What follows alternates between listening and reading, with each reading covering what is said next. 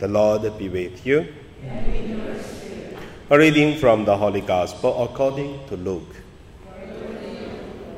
While Jesus was speaking to the crowd, a Pharisee invited him to dine with him. So Jesus went in and took his place at the table. The Pharisees was amazed to see that he did not first wash before dinner. Then the Lord said to him, Now you Pharisees clean the outside of the cup and of the dish, but the inside you are full of greed and wickedness. You fools, did not the one who made the outside make the inside also? So give for alms those things that are within, and see, everything will be clean for you. The Gospel of the Lord.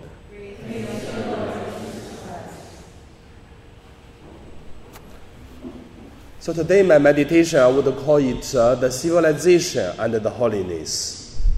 First, let us look at uh, the human beings' uh, fig tree leaves, or we call the fig tree leaves with the human being civilization. When the Adam and the Eve had sinned, then in the picture we can see they try to use the fig tree's leaves and then try to cover themselves because they feel shamed. But that is only a symbolized about a human. Try to cover something, the weakness, sinfulness, or others. But if we really look at our human beings' history and civilization, we can see we go through a quite a long, long journey to build up our civilization.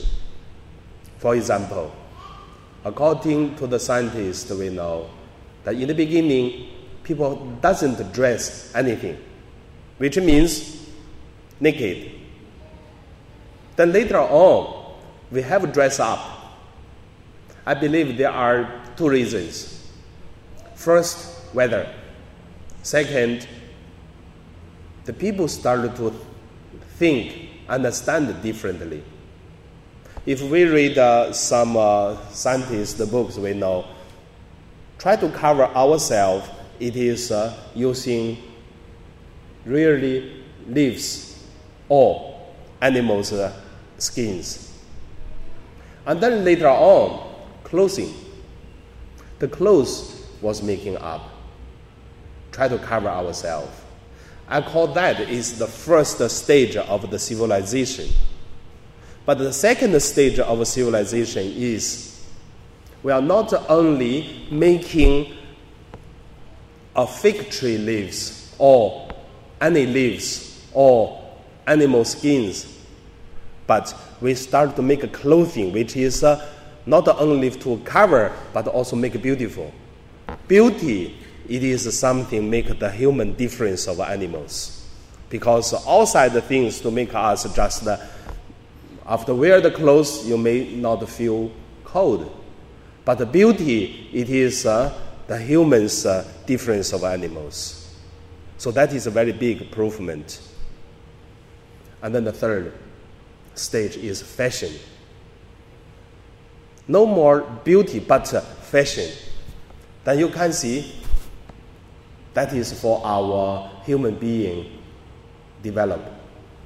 That's from one way. Another way is not only our body were covered, but also we dress our human.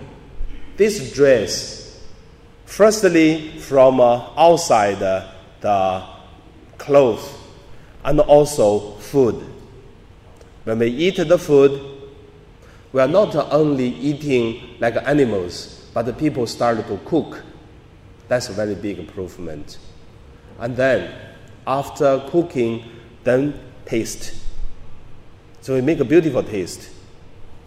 After the tasting, we make it more beautiful looking, smelly better, beautiful looking, and the food also changed. Animals doesn't care about that. They just uh, open the mouth and eat it. That's it. But That's not the end. The next is what? How to dress and how to eat with rituals or with kind of things.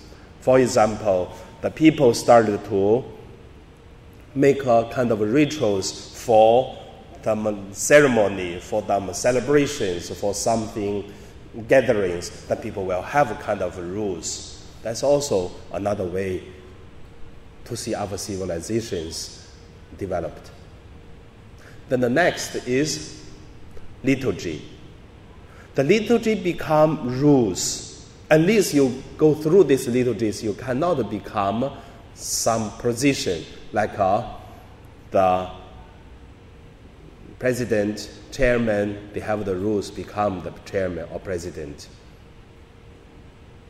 Then has the power and positions. And then also the next, it is uh, people crossing death. When we say crossing death, I would call it uh, even someone die but will leave something to the world.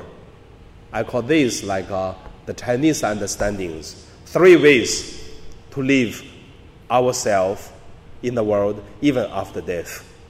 First, good names which means you do something good, people will remember you in their heart, in their words to words tellings to others. Each of our country have some people like that.